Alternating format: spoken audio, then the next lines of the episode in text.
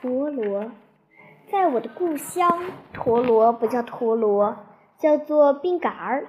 顾名思义，就是冰上的小家伙。做冰杆儿用的是木头，柳木、榆木、松木、枣木、梨木都可以。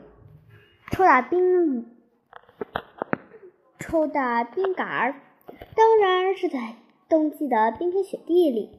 最好的场所是冰面。好的冰杆儿肩部嵌起一颗骨珠，转起来能增加许多妩媚。顶不济的也要钉上一枚铁钉，否则转不了多少圈，肩部就会裂开。无论镶上滚珠还是钉上铁钉，冰杆儿都不会裂开，能毫无怨言的让你抽打，在冰面上旋转舞蹈。抽冰杆儿的小伙伴们都爱比个高下，他们往往各站一角，奋力抽转自己的冰杆儿，将它朝对方撞去。这时，你看吧，两只旋转的陀螺奋勇搏斗，旋风般撞向对手，刚一接触，又各自闪在另一边，然后重整旗鼓再战。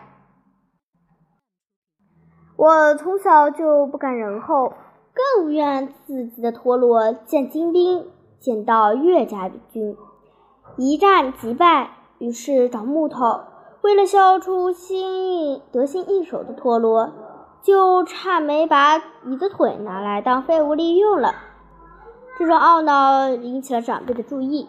我的叔叔，一位很有童心的年轻警察民警。答应在我生日那天送我一只陀螺。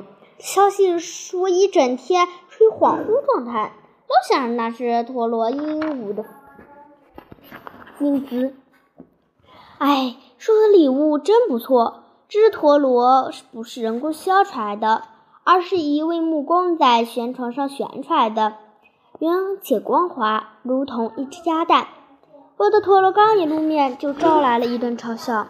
的确，在各色帅气的陀螺上面，长得不伦不类，该平的地方不平，该尖的地方不尖，看不出一丝一毫与同伴相同的能力。我的逼格儿，木工随便旋出的小木头块，丑小鸭伸出的一只丑鸭蛋，在童年的一个冬日里，给了我极大的欢乐和由衷的自豪。这真应了一句古话。人不可貌相，海水不可斗量。